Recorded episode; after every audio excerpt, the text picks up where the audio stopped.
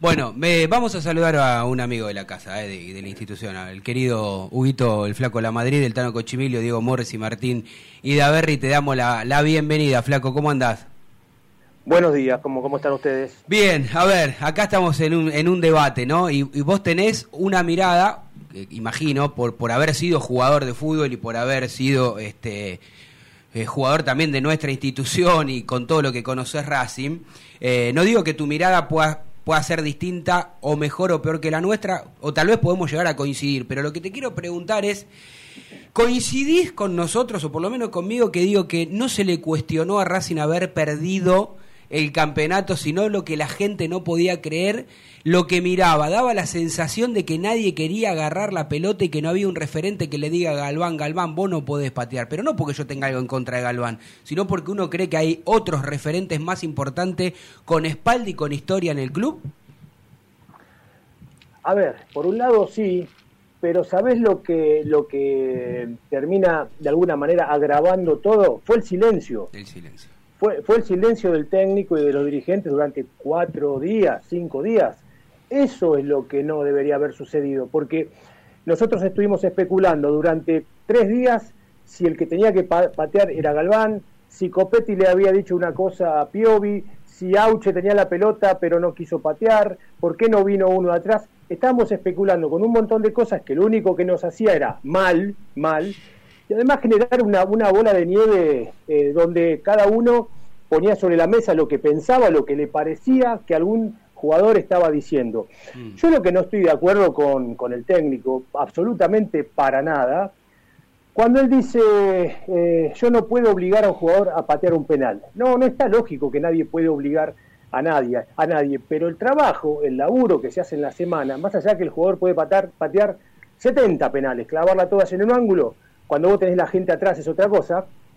Lo que yo no estoy de acuerdo, no sé si serán las épocas modernas o, alguna otra cuestión, es que no estén ya preparados los pateadores. Digo, vos tenés un pateador 1, un pateador de 2 y un pateador 3 y uno 4. ¿Por qué? Porque el partido va teniendo circunstancias, puede haber lesiones, puede haber expulsado, puede haber cambio y el 1 puede, en el momento de patear, no estar en condiciones. Entonces está el número 2 y entonces está el número 3.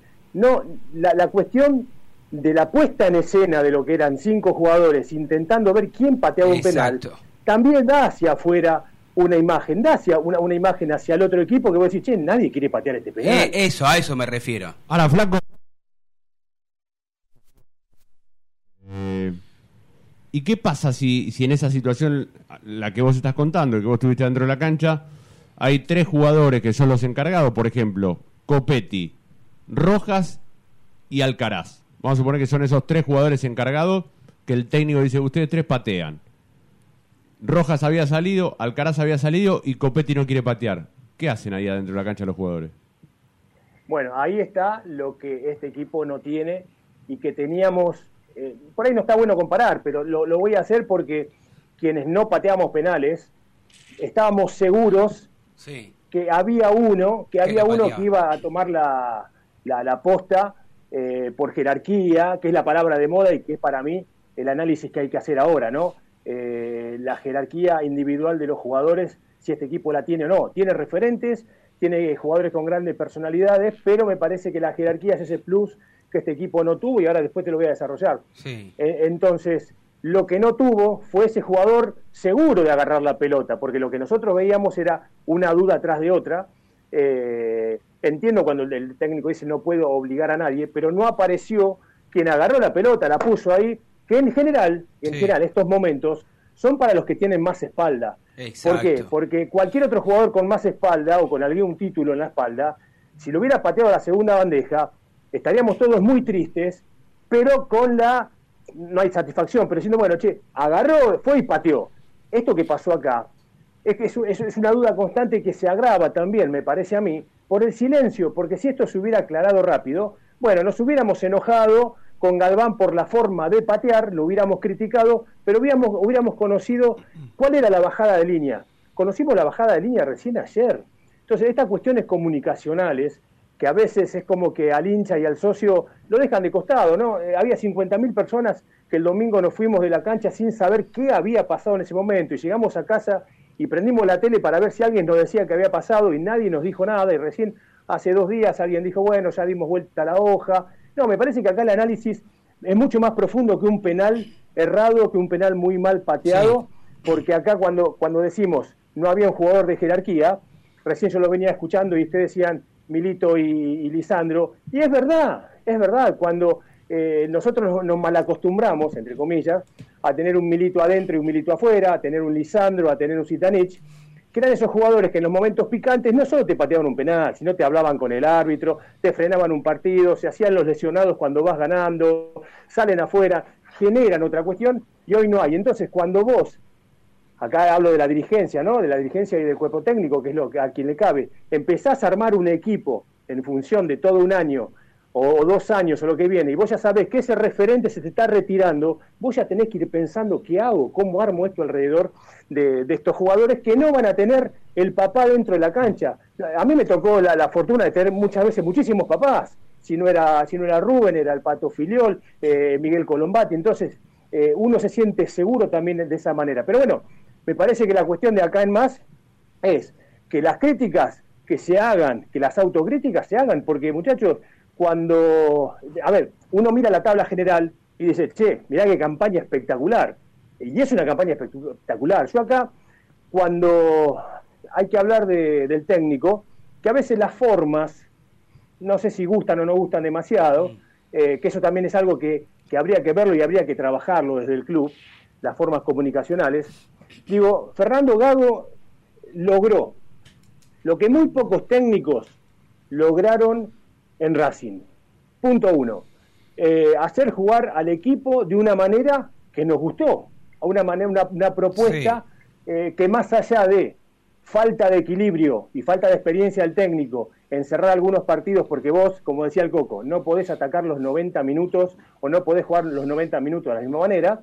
Más allá de eso, un equipo que jugó bien, jugó lindo, un equipo reconocido, un técnico que potenció rendimientos de, muchísimos jugadores que estaban por muy, muy debajo en su rendimiento. Entonces, uno le reconoce todo, todo eso a Fernando Gago. No podemos ser necios y porque estamos enojados no reconocerlo. Ahora, las materias que te dan el título, la materia que te dan el título cuando vos te recibís realmente de un técnico importante, son las que Racing no está, no está rindiendo. Son las que materias que en los momentos claves, en los momentos cúlmines, este equipo falla. Entonces, hay una cuestión que elaborar muy fuerte ahí, porque cuando uno hace el recorrido, eh, Boca allá con eh, por penales, agropecuario, River, ahora esto, hay un patrón que se está repitiendo y a mí lo que no me gusta y acá sí no me gusta, cuando me decís, bueno, vamos a seguir compitiendo, vamos a seguir trabajando. No, no, porque se repite, se repite un patrón que en los momentos claves algo no está funcionando. Te quiero preguntar, porque recién vos mencionabas un poco sobre la, conferencia de Fernando. Eh, yo creo que vos estuviste en una cancha y lo que pasó el domingo no suele pasar en, las canchas de fútbol, ¿no? Esa situación emocional al extremo con un penal con la cancha que explota, sabiendo que si lo metes sos campeón. Pasa lo que pasa, los días de silencio que vos decís que son muy graves. Eh, y ahora también está el otro tema que es la, falta de pocos días para un partido importante con Tigre. Y en el medio, Gago habla después de cinco días, habló Capri antes, pero bueno, habló Blanco también, pero digo, de los que estaban adentro de la cancha. Y el mensaje de Gago, teniendo en cuenta también que Tigre falta poco, pero vos te pareció el adecuado? ¿Tendría que haberse puesto en otro lugar? ¿Cómo lo viste más que nada como hincha ese mensaje? ¿Cómo lo recibiste? Eh, Gago es monocorde, es, monocorde. Este tono que tiene Gago que tuvo en la conferencia, que no la vi toda, ¿eh? reconozco que vi, algunos pedazos nada más en algunos eh, informativos, es ese, tono monocorde tratando siempre de bajar la, la, cuestión de la, de la espuma de lo que se generó pero me parece que a él también le, va a ser bien como técnico en algún momento golpear un poquito, golpear un poquito la, mesa, porque nos damos cuenta, nos damos cuenta, ustedes se dan cuenta, yo me doy cuenta, el hincha común se, se, da cuenta, y, y, y, en el oído del jugador también, hace ruido cuando tu técnico habla siempre de la misma manera. Yo no te digo que salgas a carnear a los jugadores, no, porque son los que van a tener que jugar el miércoles y tienen que llegar de la mejor manera posible, pero a veces hay que golpear una mesa, a veces hay que, hay que mostrarse un poquito más enérgico y también hacerse responsable, porque eh, a mí me llama muchísimo la atención cuando él dice, yo no puedo obligar a patear a nadie. si vos sos el técnico, Sí. vos sos el técnico, ¿quién, Sí. ¿quién conduce esto? En, en la cancha sos vos y institucionalmente es el presidente. ¿Cómo no vas a poder sacarle la palabra obligar? Por sacar la palabra obligar. Porque a esta instancia uno no puede llegar sin preparación para patear un penal. No se puede llegar porque el penal es, un- es una circunstancia del juego, como lo es una expulsión. Mm. Si a vos te expulsan dos jugadores, después no me podés decir, y bueno, no, la verdad que yo no podía obligar al equipo porque teníamos dos jugadores menos, porque pasó en un momento y ganaste un partido. Sí, sí. Entonces, las cuestiones hay que trabajarlas, dejemos basta de, excusas, digamos, de excusas para, para el oído, y hacerse cargo también, porque yo también, no, no está correcto lo que voy a decir, porque yo, yo hubiera dicho, la culpa es mía, viejo. Bueno, eso, a, es eso, a eso te iba a preguntar, digo, aunque él no se sienta responsable, ¿no tendría que haberse hecho cargo de la situación eh, en cierta manera? Porque el hincha estaba esperando también, no hubo autocrítica. Después otra cosa, flaco, que, que vos que estás permanentemente también en las redes igual que nosotros, habrás leído, eh, los jugadores de Racing, se- para mi gusto, eh, o yo no, no aprendí comprensión de texto, eh, pero yo veía que los mensajes de los jugadores eran haciéndose la víctimas ellos, que nadie te va a comprender, poniendo cosas bíblicas. Eh, digo, acá no hay un, un- una víctima, pero si tenemos que señalar como a- alguna víctima es el es, es el hincha, digamos, que se siente Pero, defraudado. pero no- pará, pero pará. ¿Y, qué? ¿Pero ¿Por, por qué el hincha se siente defraudado y los Bueno, jugadores...? porque el hincha cuando... No, pero pará. Que le quiero consultar esto. Porque él fue jugador de fútbol y también vive en esta actualidad con nosotros. ¿Es normal ahora o, nos, malo acostumbramos que, como dijiste vos, pasó una semana, nadie habló y lo primero que ponen es, Cristo se tropezó, ¿cómo no me voy a tropezar, atropellar eh, caer yo? Eh, de- hice todo bien, nadie me reconoció nada, me critican. Primero que lo voy a citar porque eso lo puso Copetti. Copetti está equivocado. Le valoramos un montón de cosas que hizo en el torneo. ¿Sí? Copetti era silbado en el 2021. No, pero no estamos hablando del claro. 2021, estoy hablando Pero él revirtió también las Bueno, cosas. pará. Mirá que es un Pará. que no me gusta, Copetti. Pero te lo voy a repetir, pero hay, que decir las cosas como ¿Me son. dejá que le termine de preguntar? Bueno. Flaco, ¿qué pasa con los jugadores? No solamente de Racing, sino que se ponen en un lugar y nadie. El único que, que leí que puso en su Instagram fue Vecchio, que encima no jugó, y puso. Eh, con la manito así, eh, todo el equipo junto, lo vamos a intentar de vuelta el año que viene con una. como dando un mensaje al hincha. ¿Me explico lo que digo? Hay una diferencia entre ese mensaje y, otros que hemos leído. Sí, porque acá abriste otra ventana que tiene que ver con las redes sociales y vuelvo a la mala comunicación o a la mala política comunicacional que hay. No hay una bajada de línea donde las cuentas de los jugadores tienen que ser regenteadas por alguien del club. El, que juega en el club no puede postear lo que se le cante las pelotas. ¿Por qué? Porque uno postea en general con los estados de ánimo. Entonces, cuando el estado de, de ánimo es malo, tiene que haber alguien con la cabeza fría que le diga a los jugadores, no se sale. Y si se sale, se sale de esta manera. ¿Por qué? Porque estamos en una época donde los jugadores que juegan hoy al fútbol fueron atravesados por las redes sociales y no tienen ninguna preparación en esto. Yo creo, o imagino que los chicos más chicos que están viniendo recién en divisiones inferiores están teniendo eh, también esto como, como un entrenamiento más Sí. porque es parte de, así como el jugador tiene que saber hablar con ustedes, tiene que saber enfrentar a un periodista, a un micrófono y saber qué decir cuando ganás de local o de visitante, que es distinto, cuando perdés de local o de visitante, que es distinto, también tienen que empezar a saber y a entender que las redes sociales forman parte de esto. ¿Por qué? Porque con un posteo de mierda tiras, tiras al carajo un montón de cosas y predispones mal a la gente, es verdad lo que decís, pero esto también tiene que ver con que si yo, vos llegás al club y vos te sentás conmigo y arreglás un contrato conmigo, más allá de que estás obligado a entrenar, a jugar, a ponerte la ropa que yo te doy y Sí. demás, tenés que estar obligado a un montón de cuestiones que tienen que ver con la conducta para con el club y para con el hincha. Y manifestarte a, a través de las redes sociales es una cuestión más. No existe, no hay, porque cada uno postea lo que se le canta al el culo, porque Cardona le pone like Eso. a una publicación de alguien de Boca. Eso merece sanción. respeto. No merece sanción, es falta una falta de respeto al club.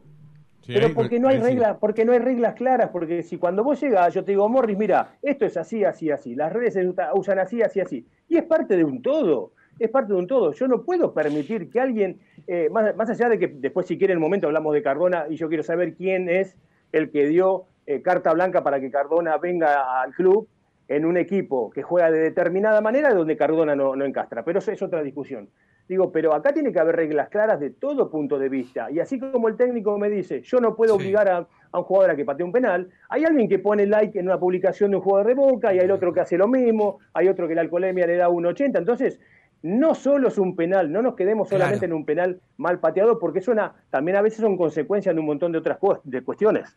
Eh, sí, la, la, verdad que eso a mí me, me, preocupa bastante, ¿no? Digo que, desde el club eh, eso me parece que no solamente en Racing, sino tendría que estar reglamentado en algún en, de alguna manera, por contrato, por algo, porque además hay algo que a mí me llama la atención. Racing no es que le puso like a, a, un club de EQL Deportivo Cali, no sé de qué, de qué cosa de Colombia es. Digamos, Racing acababa de perder el campeonato a mano de, uno de los eternos rivales de Racing. Digo, ni siquiera vergüenza deportiva. Los jugadores de tu época, eh, lo, he escuchado en declaraciones, yo no digo de irse a los extremos porque todos tenemos vida, ¿no? Pero digo, muchos de ustedes por ahí perdían un clásico. Mirá lo que digo, no un campeonato, es un clásico. Y esa noche, por respeto, por respeto al hincha o por, o por dolor de ustedes mismos como profesionales, no te dan ganas de irte a bailar por ejemplo, voy a comer con... Te da bueno, vergüenza, perdés un clásico, ¿qué pasó? a mí me da vergüenza. ¿Cómo, se transformó todo esto? En que a los pibes, los profesionales de ahora le importa tres carajos todo.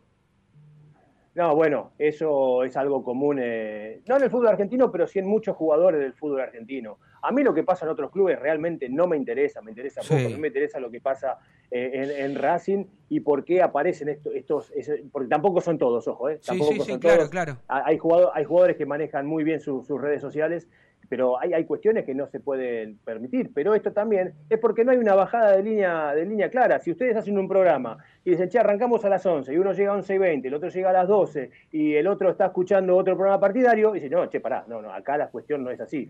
Vuelvo a, repetir, no es eh, que, que, el penal es el resultado de, de alguien que pateó mal solamente. Hay un montón de cuestiones y de autocríticas que realizar, y cuando uno habla de autocríticas es tratar de hacer cosas que no se vienen haciendo para que no se vuelva a repetir. Porque si en, cuatro instancias claves, eh, más dos anteriores de, de ¿no?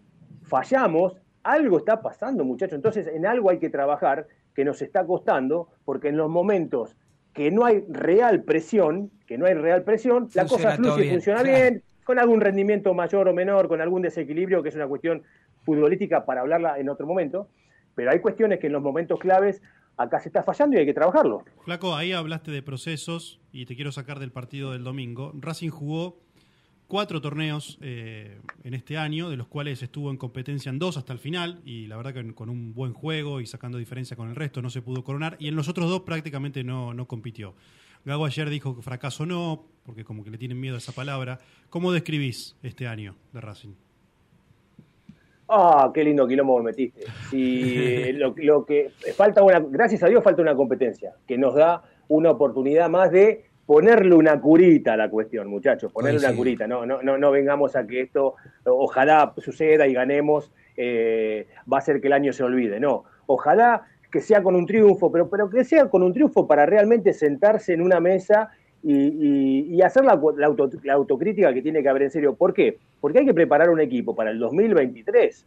Hay que preparar un equipo que va a volver a competir por Copa, por Copa Libertadores contra Boca, contra River, contra los equipos brasileños que son los más, más fuertes en este momento en el fútbol sudamericano. ¿De qué manera se va, se va a llevar a cabo esa competencia? Y también este es el lado positivo de la cuestión, ¿no? Ganándole a Boca, Este, este, este, este próximo eh, torneo, está, está el próximo trofeo, pero la cuestión negativa, que yo creo que a Gago le pasa por la cabeza, ¿qué pasa si esto eh, vuelve a salir mal? vuelve a salir mal. Entonces, Por eso te digo, hay que sentarse en una mesa con frialdad, yo entiendo que él creo que dijo el balance se va a hacer cuando termine las competencias, está bien, me parece bien que lo haga cuando termine la competencia, pero que realmente sea algo, una autocrítica en serio y que y una vez por todas también, que desde el club, que quienes manejan eh, quienes conducen el club, eh, piensen en los hinchas también. El otro día 50.000 personas nos fuimos sin saber qué carajo había pasado y no se puede estar cuatro días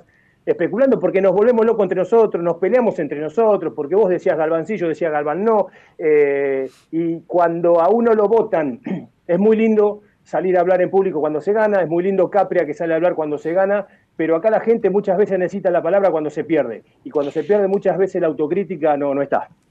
Flaco, eh, yo creo, esto es una opinión personal, eh, que la tengo hace bastante, y, este último año yo, eh, o sea, se potencia por lo que estoy viendo, año tras año. Eh, yo creo que Racing se maneja mal a nivel comunicacional, creo que el marketing lo tapa, o sea, que, creen que con el marketing se soluciona la historia y la comunicación en un club es casi todo. Sí. Y también creo que a la hora de armar planteles, y esto puede tener implicancia o tiene que ver, que ver con el entrenador de turno, no sé si, si el entrenador le, exige al, al, presidente, en este caso Gago, estaba casi debutando como técnico en un equipo grande, con poca experiencia, lo mismo le pasó a BKHS cuando vino a Racing. Digo, Racing, Racing se va jerarquizando año tras año en cuanto al plantel. Y yo creo que este año, en el 2022, ¿por qué para mí no es un fracaso futbolísticamente, más allá de que no se gane nada? Porque para mí el equipo tuvo mucha más ambición de la que tienen los dirigentes para armar los planteles. O sea, los, los dirigentes nunca se dan cuenta de que Racing tiene que ir siempre para adelante, ir creciendo, ir mejorando para competirle a Boca y a River. La diferencia es que Boca y River siempre se preparan para competir en Copa Libertadores y le alcanza y le sobra a nivel local. Racing se prepara a nivel local, hacen la plancha, piensan que y vamos a competir. Fíjate, jugamos una final con Pizzi, de casualidad, porque no pateaba el arco ese equipo. Y este año sí, Racing compitió y bien. Pero más allá de que, de, todo esto que digo, tal vez sin ganar nada, la gente lo vea como una frustración. Y ahí me parece que se quedan con una parte de la película que a mí no me gusta, porque un equipo a veces necesita un crecimiento y necesita un montón de cosas para empezar a ganar cosas. Siempre que estés. Vos, vos jugaste la pelota. Si jugás en un equipo que pelea campeonatos todo el tiempo y no gana, pero está cerca, vas a ganar, ¿o no? Sí, pero a ver, eh, te lo dije creo que al, comienzo de la charla. Yo reconozco, reconozco eh, que Gago hizo cosas que no hicieron muchos técnicos que ha pasado en los últimos años por, por Racing, que fue hacer jugar bien al equipo, eh, sumar una cantidad, la verdad, espectacular de, puntos, potenciar a, jugadores que estaban en, niveles no, no demasiado buenos.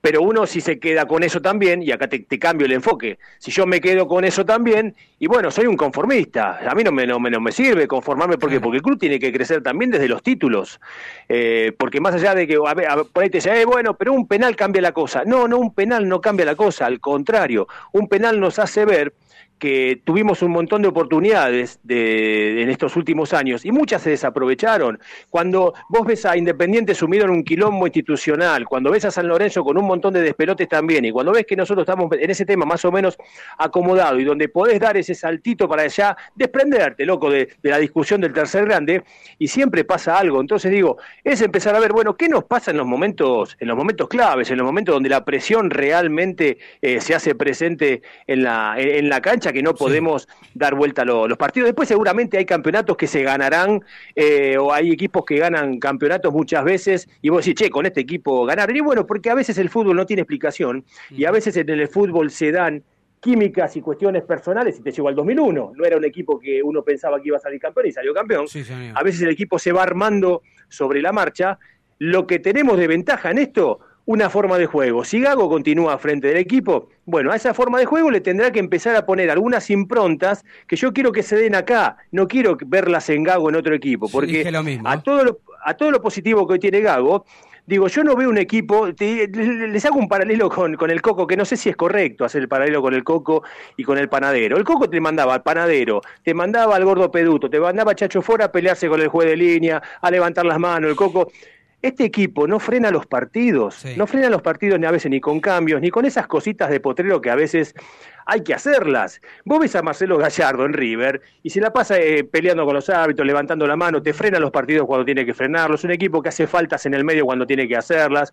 Y digo, son las pequeñas, pequeñas diferencias Que, o cuestiones que a veces hacen la diferencia, que yo se las quiero ver a Gago acá, no en otro equipo cuando digamos, che, mira, en Racing aprendió todo esto, pero no lo llevó a cabo. Ahora sí, digo, es eso también, las, las cuestiones, las picardías que a veces tienen que tener los equipos campeones, a nosotros nos están faltando. Eh, eh, Hugo, querido, mira, eh, sé que ya te tenés que ir, que tenés este, un programa, estás laburando, te agradecemos como siempre, pero te voy a te voy a sacar un poco de lo deportivo porque, bueno, por suerte es un programa muy escuchado y, todo el mundo me, me, pregunta porque te conocen, saben cómo sos y que te involucras desde hace mucho tiempo también en la política. Me dice, pregúntale si tiene algo para decir del balance, porque me dice, hay algunos representantes que, que presentaron una queja en cuanto al balance de la comisión fiscalizadora, todavía no, no, no se presentó este dictamen. ¿Algo que me puedas comentar o a, aquellos oyentes que están escuchando y quiere que también saber tu opinión? por, ahí vi que alguien se quejaba sobre el tema de, que el dictamen no, no, se entregó a tiempo. Mirá, yo estuve revisando ayer el, estatuto así muy por arriba y estaba viendo que el, dictamen no tiene un plazo para, para entregarte porque tampoco el, dictamen es vinculante con el balance, ¿no? El, dictamen puede ser una cosa y después el balance se aprueba o no por otras cuestiones. El, dictamen es más técnico que, después la aprobación en la Asamblea, que tiene una cuestión técnica, pero también eh, política y de ideología con respecto a lo que me presentes en el, en, el balance. Yo seguramente voy a hacer alguna, algunas cuestiones que tienen que ver, eh, algunas preguntas eh, que tengan que ver con, con el porqué de algunas inversiones.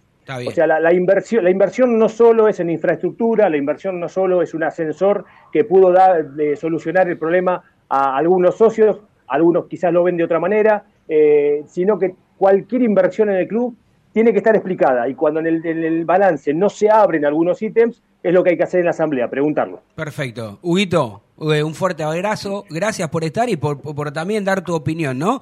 Que es fundamental, este, porque mucho de lo que, de las respuestas que dijiste vos, son las del hincha verdadero, que después los jugadores actuales puedan este, coincidir con nosotros o no, es otro tema, pero la verdad es que una palabra más que autorizada para hablar y mil gracias. Bueno, un, un gran abrazo y esperemos eh, la semana que viene, en unos días, estar hablando ya de, que estamos contentos que al menos un objetivo se cumplió. Ojalá, ojalá así sea. Así pasaba Huguito La Madrid, sin pelos en la lengua, clarito, este, conciso, dando su, su opinión como hincha, como el jugador, este, y también hablando de sobre el final, sobre dando una respuesta para aquellos que nos consultaban en nuestras redes sociales este, por el tema de, de, la política y del balance. Vamos una tanda, ¿te parece? ¿Eh? Aprovechamos y, y después seguimos con mucho más de estos Racing.